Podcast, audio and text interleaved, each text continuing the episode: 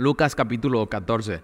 Una de las cosas que tiene Lucas en su evangelio, uno de cuatro evangelios, uno lo escribe Mateo, que es cobrador de impuestos, otro lo escribe Marcos, que Marcos no es, eh, no es un eh, eh, apóstol de Jesucristo, sino es un joven que parece ser que él en medio de Getsemaní está por ahí y aparece ahí su foto en uno de, en el evangelio de Marcos eh, pero es discípulo de, de, Pablo y de Bernabé, y después es discípulo Marcos o Juan Marcos, es discípulo de Pedro. Entonces realmente el Evangelio de Marcos es como el Evangelio de, de Pedro, después tienes el Evangelio de Juan, que es el discípulo amado, eh, y tienes este Evangelio de Lucas, que tampoco es apóstol, pero eh, un hombre lo pone a investigar las cosas y Lucas las pone todas por orden. Entonces es un documento histórico y Lucas es doctor, entonces muchas eh, de las cosas que ves en Lucas son milagros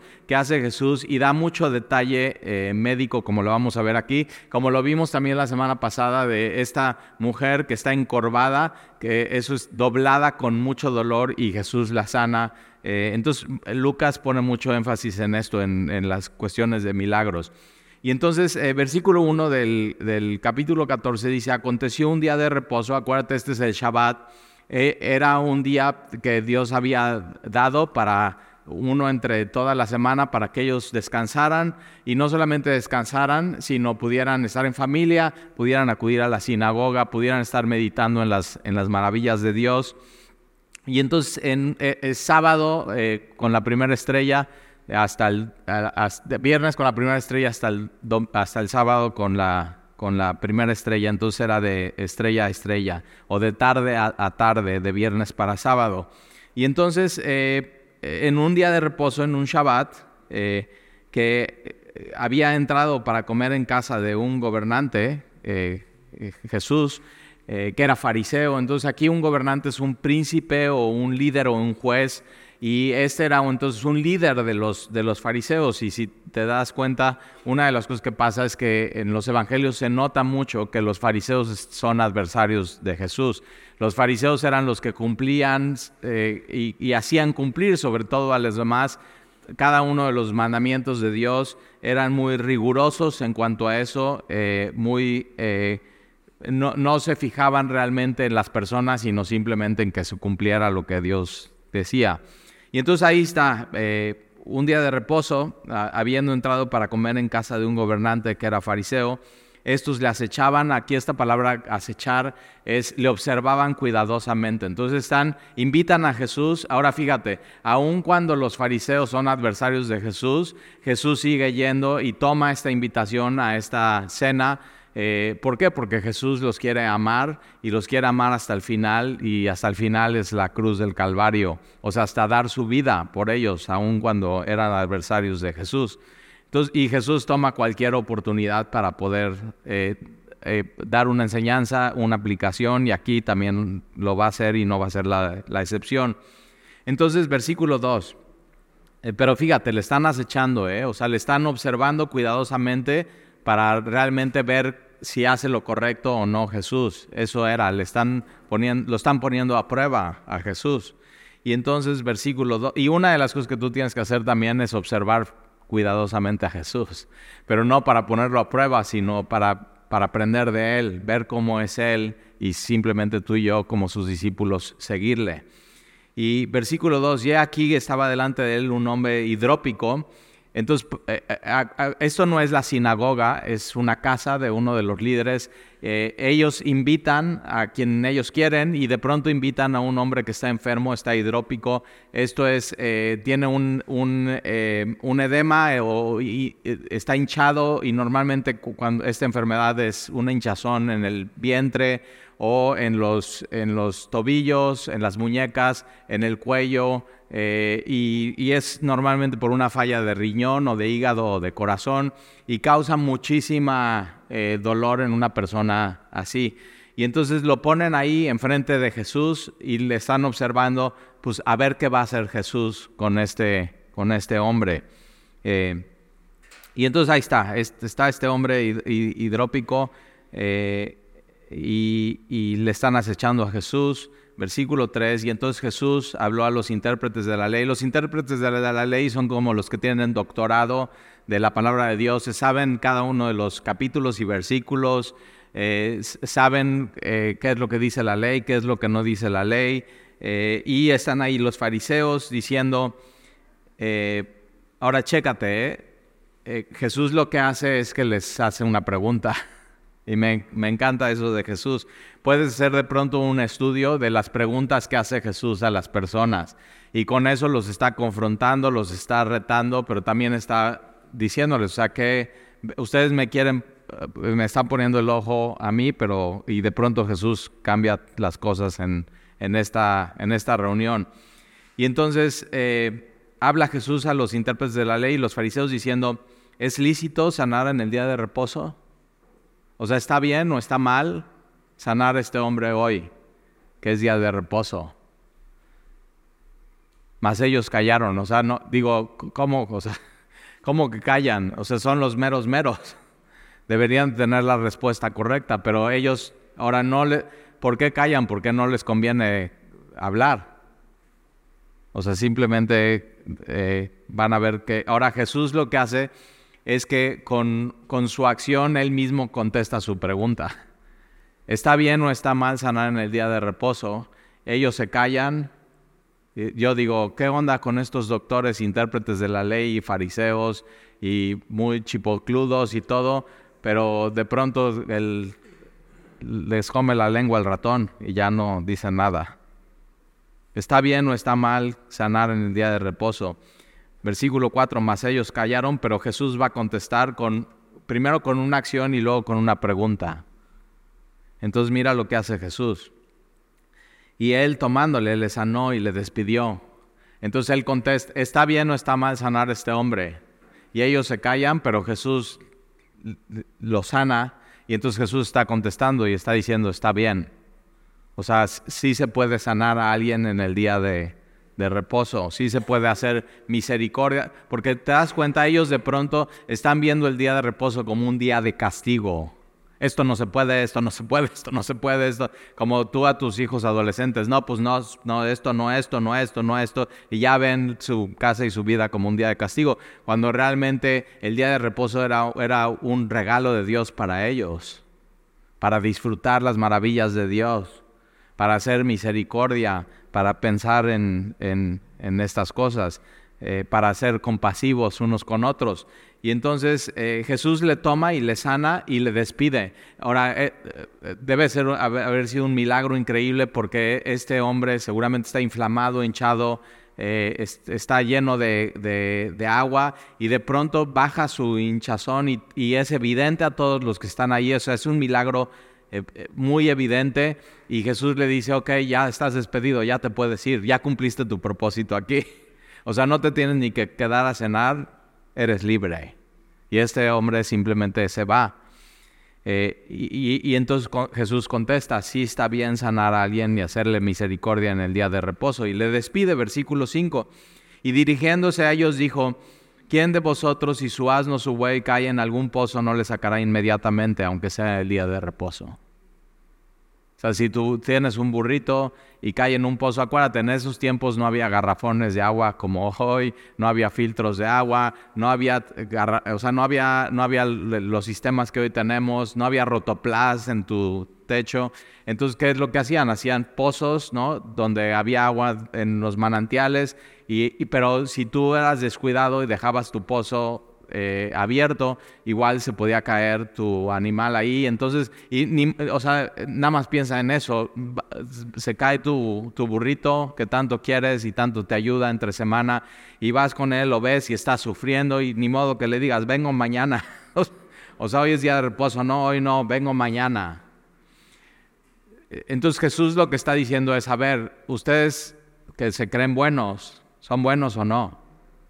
Entonces, si se cae tu burrito, ¿lo vas a salvar, lo vas a sacar o no en el día de reposo? O sea, sería inhumano no hacerlo, ¿verdad? Sería cruel no hacerlo.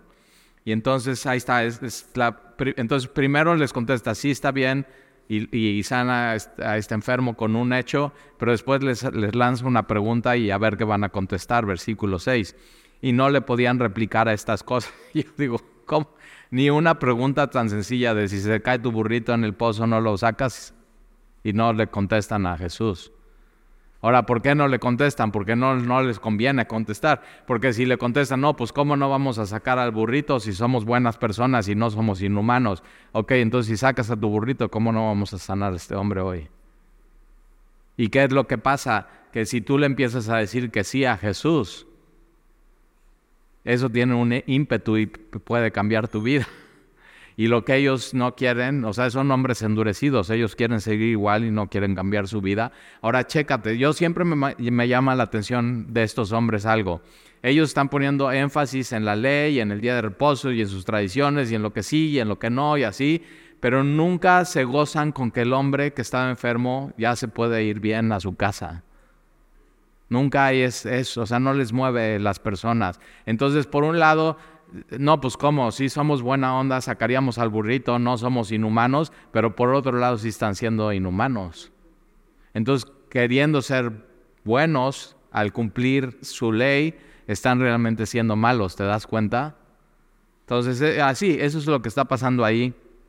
Eh, y versículo 7, ah, y acuérdate, le invitaron a Jesús eh, a esta comida y yo digo, no, pues ¿para qué le invitan? Ya ven, no le quieren poner el pie y todo, y, Jesús sabe, o sea, Jesús sabe todo lo que están planeando, Jesús sabe cómo colocaron a este hombre, todo, y Jesús les ama y les quiere, eh, eh, les, o sea, les quiere corregir con todo lo que está pasando ahí. Y, ahí está, versículo 7, y observando cómo escogían los primeros asientos a la mesa, entonces ahí, ahí te va, ¿eh? ellos, ellos están viendo a Jesús y observándole muy detenidamente, pero por otro lado Jesús les está observando a ellos. Ya está. Entonces están escogiendo los primeros asientos a la mesa. Está fariseos, escribas, intérpretes de la ley. Y, entonces Jesús al ver estas cosas refirió a los convidados una parábola diciéndole. Y están así, ¿no? De que, ah, no, pues eh, yo, yo quiero este lugar de honor. O sea, dónde se va a sentar el de la casa y dónde se van a sentar los importantes y yo quiero sentarme a la derecha y a la izquierda. Y así están eso y, típico, ¿no? Cuando te invitan a algún lugar y llegas y dices, mi amor, aparta el lugar ahí, pon tu bolsa. O sea, sí. No te hagas, te conozco. o sea, esto es tan, tan, tan como nosotros. O sea, es, Jesús habla a las cosas. Y ahí está, hasta cuando llegas a la iglesia, si llegas y dices, a ver si no ya me ganaron mi lugar. Digo, ¿cuánto te costó? O sea, lo reservaste como el cine VIP, así, lugar B2, estás, ¿no? Entonces, pero ahí está, y Jesús todo el tiempo nos está viendo. Está viendo nuestras motivaciones, nuestros pensamientos, que es, o sea, todo así, y nos ama nos ama. Y Jesús está viendo a estos hombres así y sabe lo que están pensando, sabe qué es lo importante para ellos y les ama. Y va a su comida y ahí está y les, les está observando y les, dice, y les va a decir una, una parábola diciéndoles, versículo 8, cuando fueres convidado o invitado por alguno a bodas, no te sientes en el primer lugar, no sea que otro más distinguido que tú esté convidado por él o, otro invitado y que sea más distinguido que tú. Y viniendo el que te invitó a ti, a él y a él, te diga, da lugar a este y entonces comiences con vergüenza a ocupar el último lugar. Yo digo, no, pues no, te imaginas ahí, te sientes en el lugar de honor y llega, oye, no, perdón, no era para ti, es para este mi amigo, ¿puedes pasar allá atrásito? Qué pena. Y te diga, no, pues ocupa el último lugar. Versículo 10. Más para cuando fueres convidado eh, o invitado, ve y siéntate en el último lugar. Ahí está. Y una de las cosas que enseña la Biblia es que tu valor o tu dignidad, la palabra dignidad es peso. O sea, tu peso o tu valor o tu dignidad no se basa en eso, no se basa en que estés sentado en el mejor lugar, no se basa en quién eres en la sociedad, ni cuánto tienes, ni tu posición, ni quién te conoce, ni a quién conoces. Entonces puedes ser libre y llegar a un lugar y sentarte en el último lugar y no pasa nada. Y eso no dice nada de, tu valor. Tú fuiste hecho y creado a la imagen y semejanza de Dios. Entonces, eh, ahí está. Entonces, más cuando fueres convidado, ve y siéntate en el último lugar para que cuando venga el que te convidó, el que te invitó, te diga, amigo, sube más arriba. O sea, ¿por qué haces hasta acá atrás? No, vente, vente, siéntate al lado de mí digo, órale, eso sí está padre. O sea, no está padre que te sientes y te diga, oye, no, perdón, este no es tu lugar, vete hasta atrás. Entonces, amigo, sube más arriba. Entonces tendrás gloria delante de los que se sientan contigo a la, a la mesa. Y entonces es más fácil sentarte en el último lugar y que te diga, no, pásate un poquito más para adelante, a que te sientes en el mejor lugar y te digan, no, pues vas hasta atrás. O sea, eso sí cala, eso sí duele. Y lo que está haciendo Jesús aquí es un, es un ejemplo de, de humildad, de dignidad, de, tu, de lo que tú vales. Entonces, amigos, y en el ministerio cristiano es eso. O sea, tu, peso y tu valor no es en qué posición estás en la iglesia, ni qué estás haciendo así, ni qué influencia tienes, ni qué autoridad. o sea, tú puedes llegar y tomar la última posición. Eso es lo que hace Jesús. Siendo Dios, eh, Filipenses 2, siendo en forma de Dios, se humilló a sí mismo y se humilló hasta lo sumo. Y tomó forma de siervo y así fue hasta la cruz. O sea, de lo más alto hasta lo más bajo. Y toma el último lugar. ¿Y qué hace Dios? Entonces Dios lo exalta hasta lo sumo. Entonces el, el sinónimo de humildad en la Biblia es Jesús. Entonces, amigos, sube más arriba. Entonces, en el, en el, ministerio, una de las cosas que yo he aprendido es eso. Tomas el último lugar, eso no tiene que ver con tu valor y tu dignidad, pero si de pronto Dios te dice, oye, amigo, sube más arriba.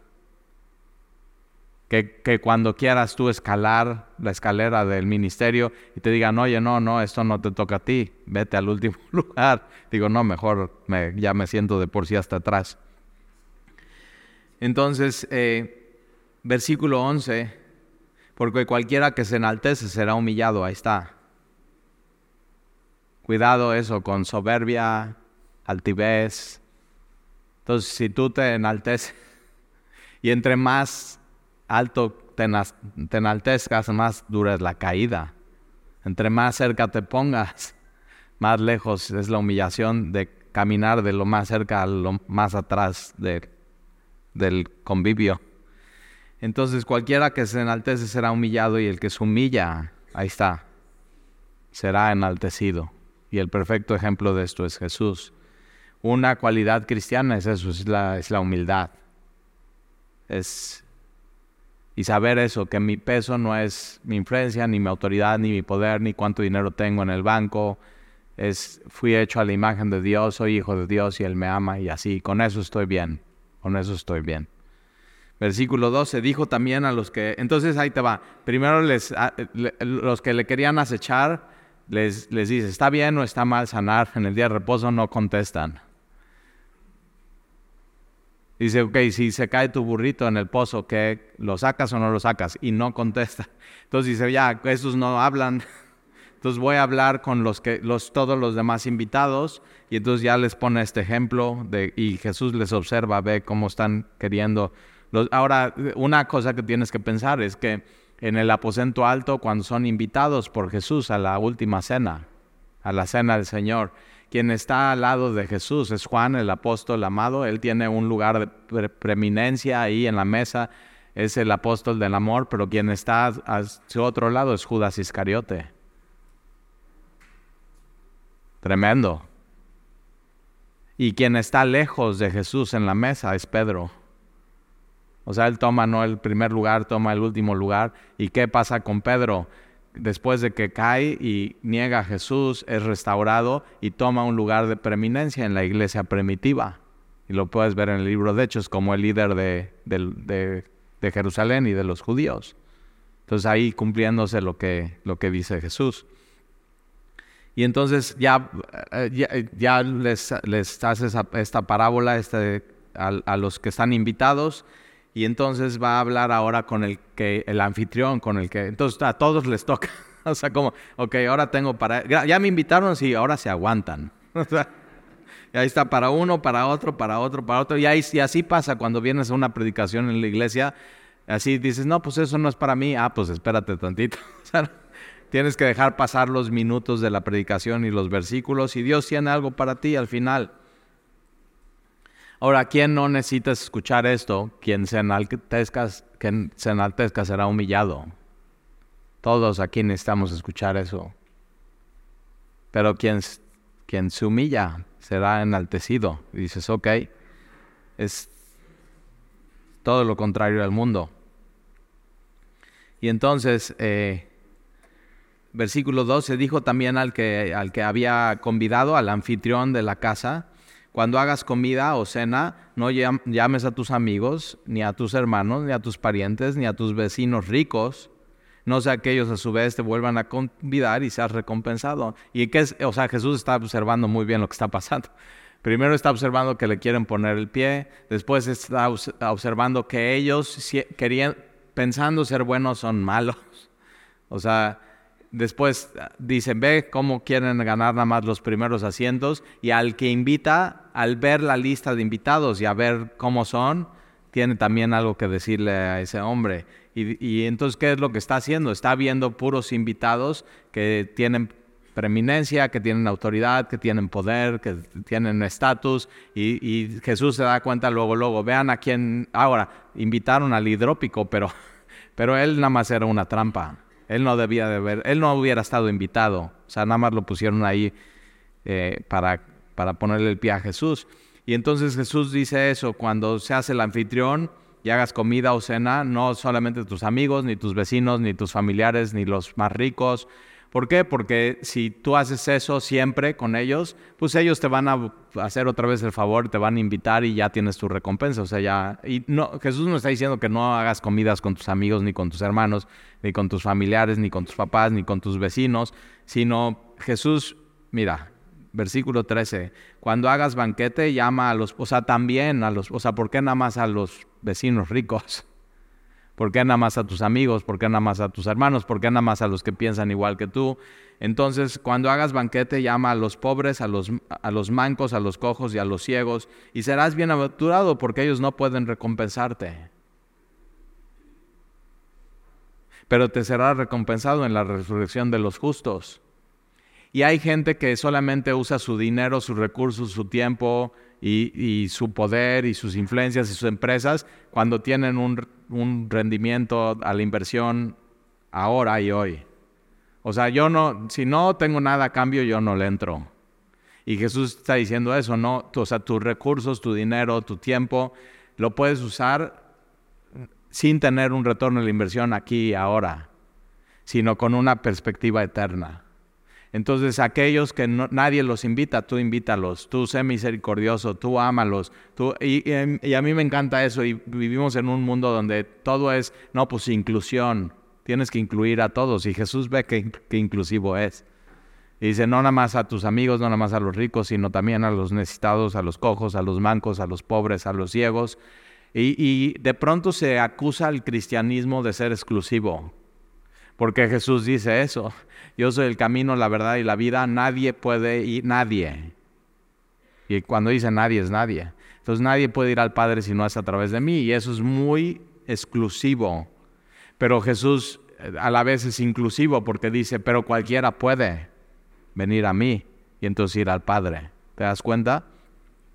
Es, y Jesús está animando al hombre de la casa y al anfitrión, no nada más hagas tesoros en la tierra, haz tesoros en el cielo.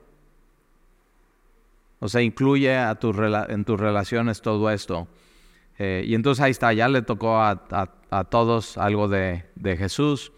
Eh, versículo 15, y oyendo esto, uno de los que estaban sentados con él a la mesa le dijo, bienaventurado el que coma pan en el reino de Dios. Entonces, como que ya les tocó a todos, y yo digo, este seguramente no estaba ni hasta atrás ni hasta adelante, pues como por en medio. Y así interrumpe a Jesús lo que está diciendo y dice, bienaventurados los que coman pan en el reino de los cielos. Y yo digo, o sea, ¿por qué dices eso? o sea, ¿te incomodó esto que dijo Jesús? Y dijo, no, pues ya voy a decir algo bonito. Pero es cierto, es una se avienta una bienaventuranza en medio del convivio. Bienaventura Ahora, te das cuenta, ellos están comiendo ahí. Y Jesús es el reino de los cielos. Y no se están dando cuenta, pero en medio de todo eso, lo que está sucediendo, orgullo, le quieren poner pie a Jesús, solamente están invitando y están siendo muy exclusivos. Y de pronto uno en medio dice, bienaventurados los que comen. ¿Y, por qué? Porque Jesús acaba de hablar de la vida eterna, una perspectiva eterna. Y entonces este hombre, así, en no sabemos quién es, pero dice, bienaventurado el que come en el reino de los cielos, pan. Y es cierto, o sea, esos realmente van a ser los bienaventurados, pero también a él que interrumpe le va a decir algo Jesús. O sea, a mí me gusta mucho eso de Jesús porque él sí no se queda callado. Todos así están y ahí está. Bienaventurado el, el que come pan en el reino de los cielos. Versículo 16. Entonces Jesús le dijo, un hombre hizo una gran cena Fíjate cómo de una cena, de una invitación, Jesús saca todos estos ejemplos, estas parábolas y las está aplicando a, ellas y de pronto lo aplica a nosotros. Un hombre hizo una gran cena y convidó a muchos, entonces invitó a muchos este hombre. Eh, y en, los tiempos de Jesús, eh, se planeaba una, una cena, una, esta es una gran cena, es una gran celebración, es una, hazte cuenta, sería como la, la, fiesta del año. Yo un día me invitó un amigo, este, y era, un, era unos 15 años, y eran unos 15 años no en, una, no en ciudad, sino en pueblo, y era la fiesta del pueblo. O sea, realmente él, dije, ¿a quién invitaste? Invité a todo el pueblo. Yo digo, no, dime en serio, a todo el pueblo. Digo, de veras, sí, y tiró la casa por la ventana, o sea, fue un fiestón, ya sabes, banda, michotes, o sea, todo, hielo seco, así, de pueblo, la quinceañera en su, en su columpio, o sea, sí, yo estaba así, así fabuloso de haber, qué bien que me invitaste. Y, este hombre de la, de la historia de Jesús es eso, es, va e invita absolutamente a todos. Todos están invitados. Y de la invitación, ahora en esos tiempos, oye, ya te invitan a una boda y es invitación digital.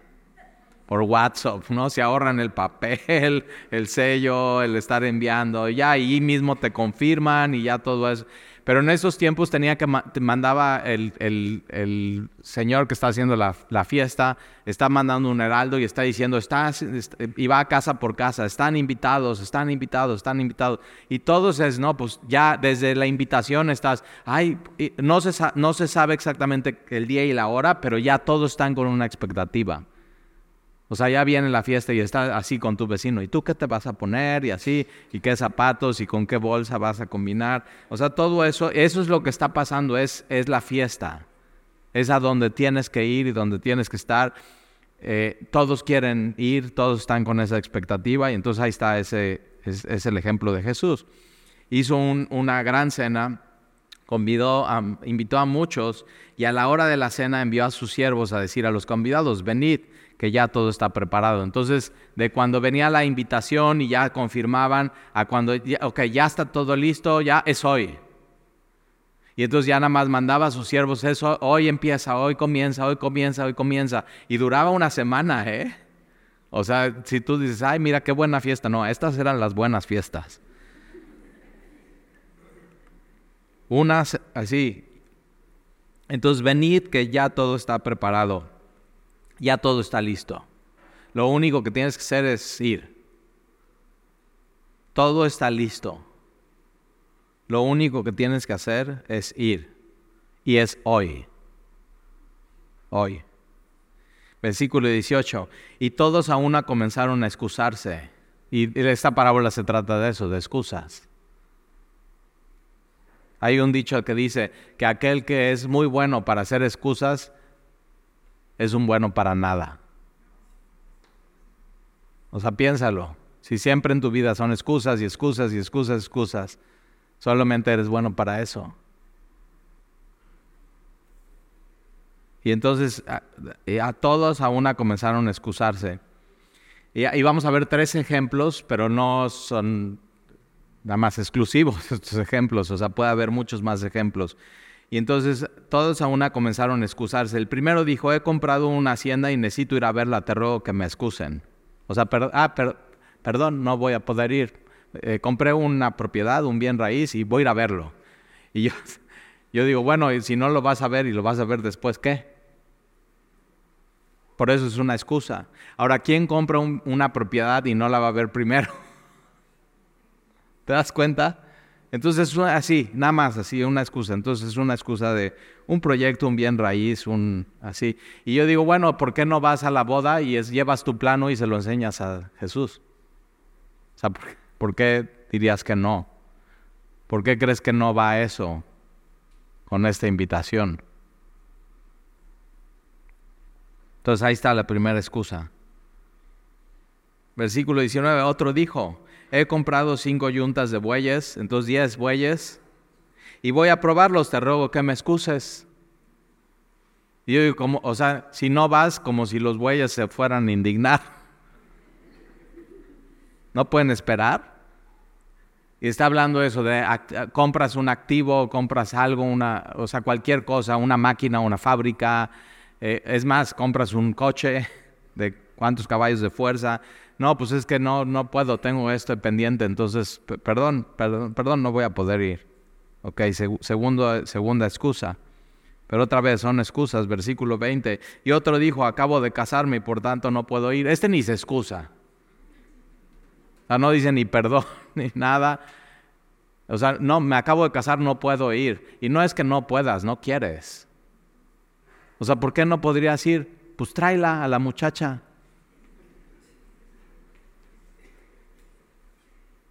No, pues es que tengo esta relación, entonces no puedo ir, es una excusa.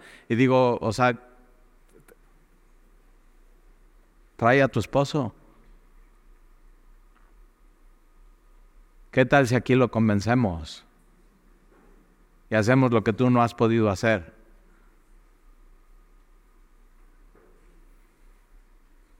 Dice, Talí, ya me cansé de decirle. Síguele diciendo. O sea, a mí me ha pasado de, así ya por fin, dices, bueno, ya, por fin, ya, está bien, ya, hoy te voy, te voy a acompañar hoy, ya, así. Hay esposos que así nada más llegan, las dejan aquí, ya, ah, bueno, va y nos pasas por mí, ah, el pastor si es puntual tal hora y así, y ya, y, digo, no, dile, oye, ¿por qué no, y tal, de bonito, dile, gordito, ¿por qué no te bajas hoy?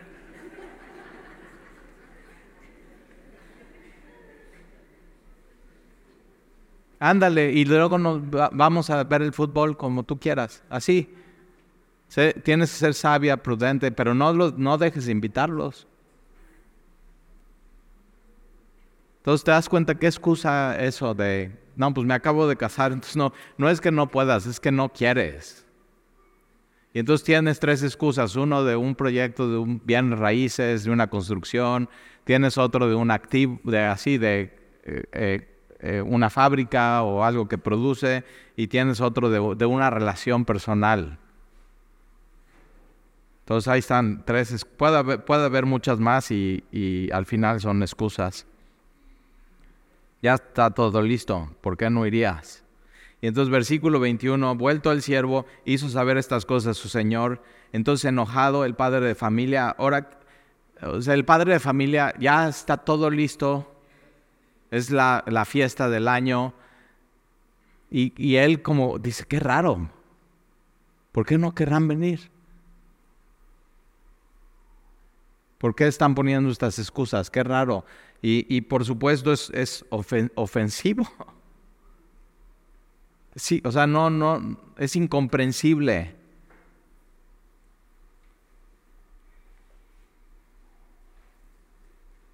Entonces, enojado el padre de familia, dijo a su siervo, ve pronto por las plazas y las calles de la ciudad y trae acá a los pobres, los mancos, los cojos y los ciegos. Entonces, no, estos no quieren ir, están poniendo excusas, qué raro. Entonces, mira, vete a Andamar y todos los que estén ahí te los traes.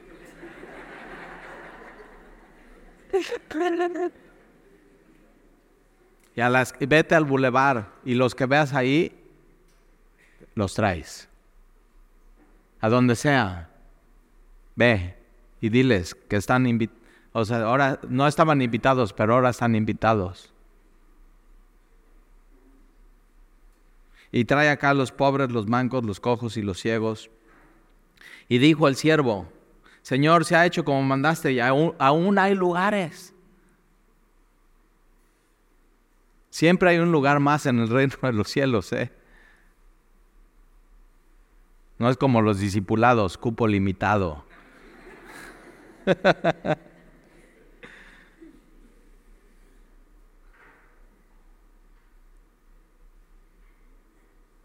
Versículo 23, dijo el Señor al siervo, ve por los, entonces hay más lugar, entonces ve por los caminos y los vallados y fuérzalos a entrar.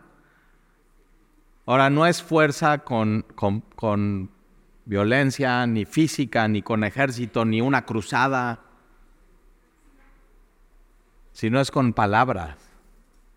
Es persuasión, es hablar la palabra de Dios, el Evangelio, es rogar en el nombre de Dios, reconcílense con Dios. Y, fíjate esto de, y fuérzalos a entrar, es como mi trabajo cada miércoles y domingo. ¿Y qué hago? Te estoy, cada miércoles y domingo con la palabra de Dios te estoy presionando y te estoy diciendo, entra, entra, entra. Y créeme que si tú entras en el reino de Dios, nunca me vas a reclamar, Talí, ¿por qué me presionabas tanto? Vas a estar encantado. No lo vas a poder creer. No te vas a arrepentir. Y una de las cosas que tenemos que hacer es eso, es presionar a la gente. Entren, entren, porque es el corazón de Dios. El corazón de Dios está eso, entren, entren, entren, entren. Está constantemente haciendo la invitación y es lo que hace el Espíritu Santo, nos convence y nos llama y nos atrae. Entonces, si tú estás aquí hoy, entra. Y si no estás seguro, ven al final y te doy un empujoncito y entras. Entra, entra en el reino de los cielos.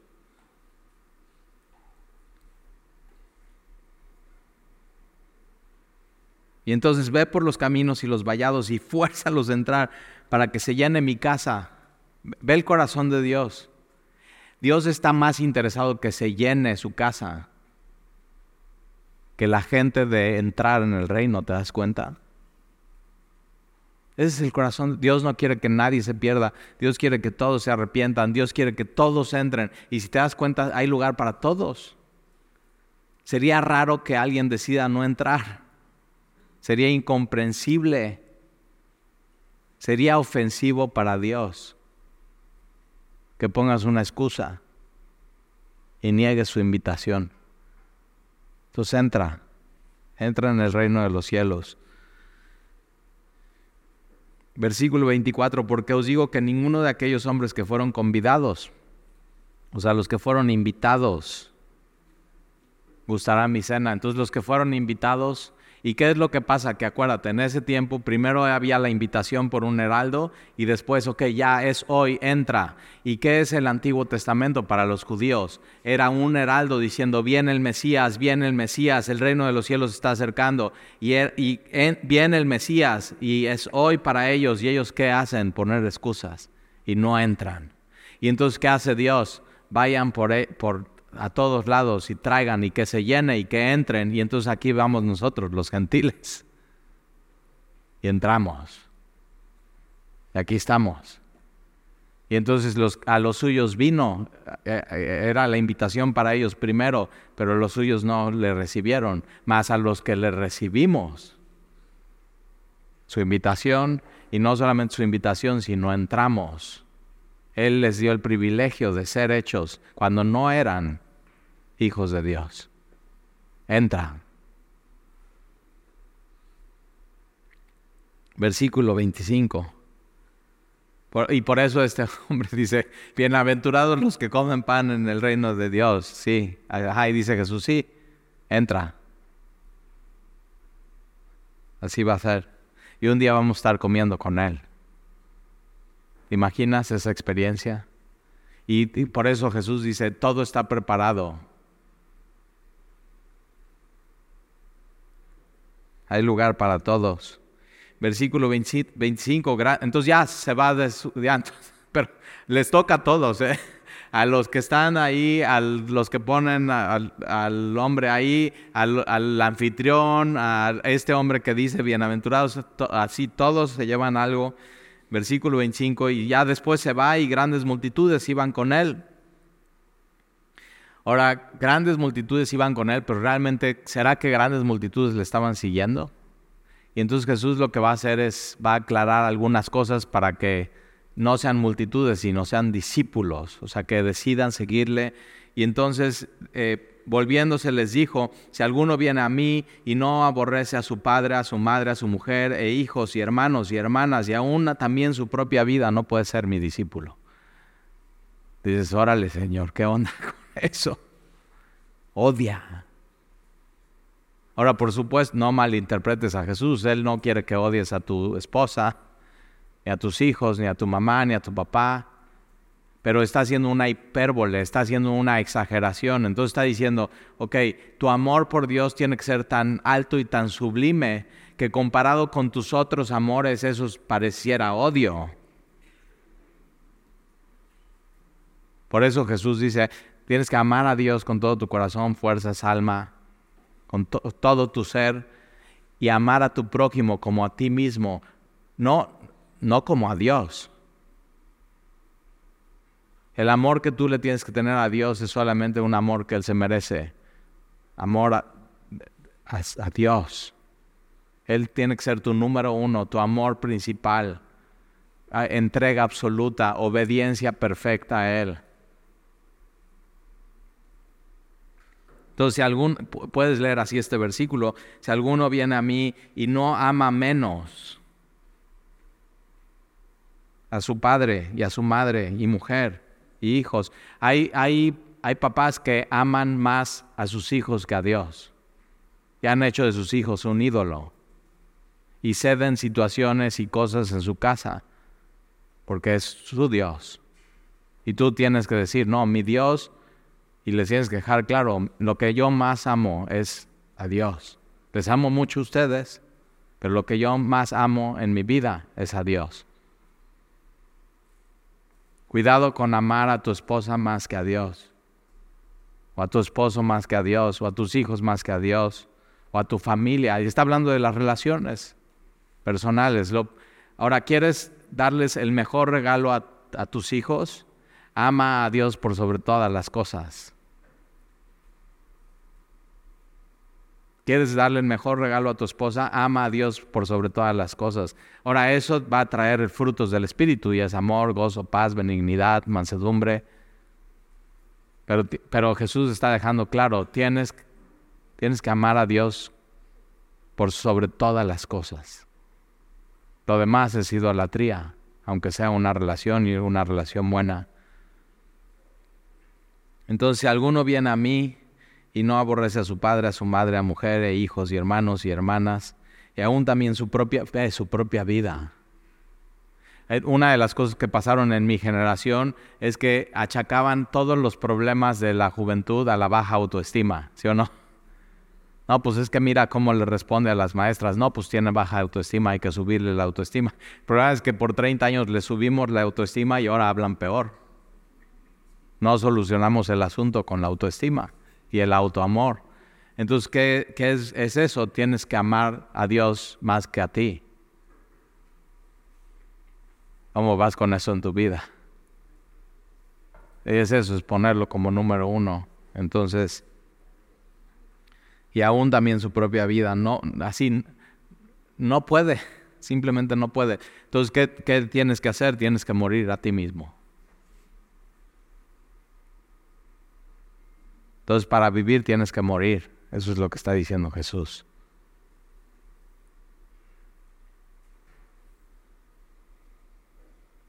Y ahí está. Entonces, qué, buena fiesta, ¿verdad? Para todos les tocó y todos tuvieron algo y ya se llevan a su casa eso y tienen que estar pensando en esas cosas. Pero vemos cómo Jesús de pronto aclara las cosas, nos dice cómo tenemos que caminar, cómo tenemos que ser, qué es lo que, qué es lo que tiene peso. Entonces, ¿qué pesa más para ti? Pesa más Dios o bien raíces, Dios o tus proyectos, Dios o tu fábrica, Dios o tus activos, Dios o tus relaciones. Y al final lo que debe pesar más, que aquí está diciendo, Jesús es Dios. Y entonces de ahí, entonces de ahí viene la vida plena.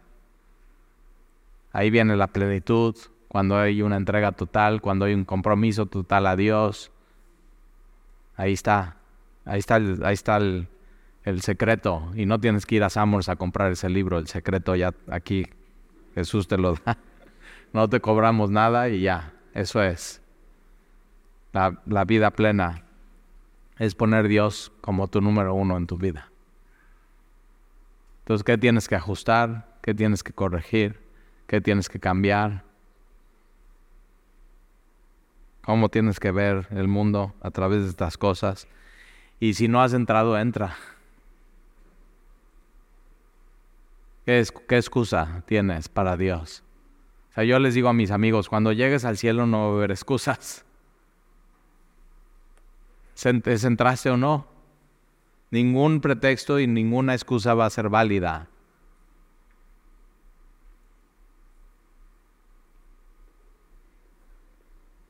Entonces, ¿qué decías, Dios? No hay excusas. Entonces, entra, entra. Entra en el reino de los cielos. No te vas a arrepentir. Vas a estar maravillado. Vas a tener vida eterna. Vas a tener paz. Vas a tener gozo. Vas a tener seguridad en Él. Es Jesús. Y Él hace esta invitación. Y, y, es eso, es, o sea, y siéntate hasta atrás. ¿eh? Pero qué tal si te sientas hasta atrás y te dice, amigo, ven más para acá. Órale. Entonces, es eso, humildad. Por eso Jesús dice, si vas a entrar es la puerta angosta. Es el camino estrecho. No puedes llevar, no puedes llevar tu orgullo, no puedes llevar tu altivez. Pero que no pierdes nada. Ganas todo. Entonces sí, cuando hagan esa pregunta papá, ¿y a quién quieres más en el mundo? Ya sabes que contestar ahora, Dios. Sí, ah, entonces a mí no me quieres tanto, papá. No tanto como a Dios. Te amo. Pero Dios te exige todo. Él es tu creador, exige, tus hijos son prestados. Él es tu creador. Él es tu todo para ti. Entonces ponlo ahí en ese lugar es el lugar que se merece. ¿Oramos?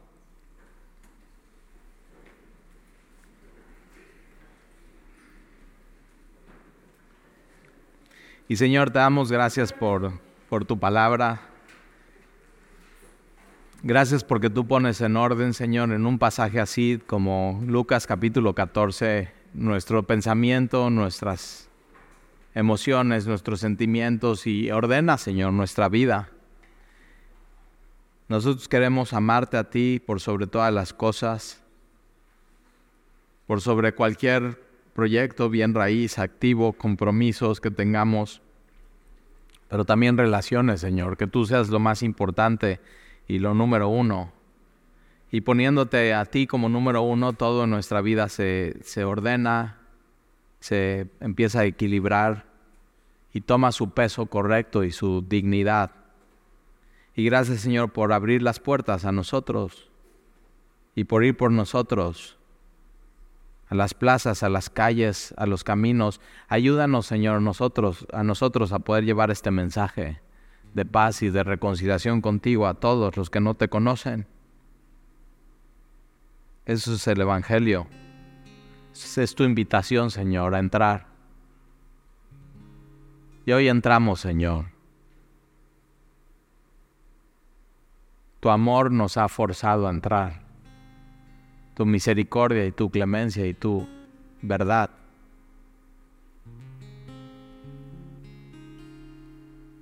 Gracias por la cruz. Gracias por Jesús. Porque esa es la entrada, Señor, y el acceso al reino. Gracias porque un día seremos bienaventurados y comeremos pan en el reino de Dios.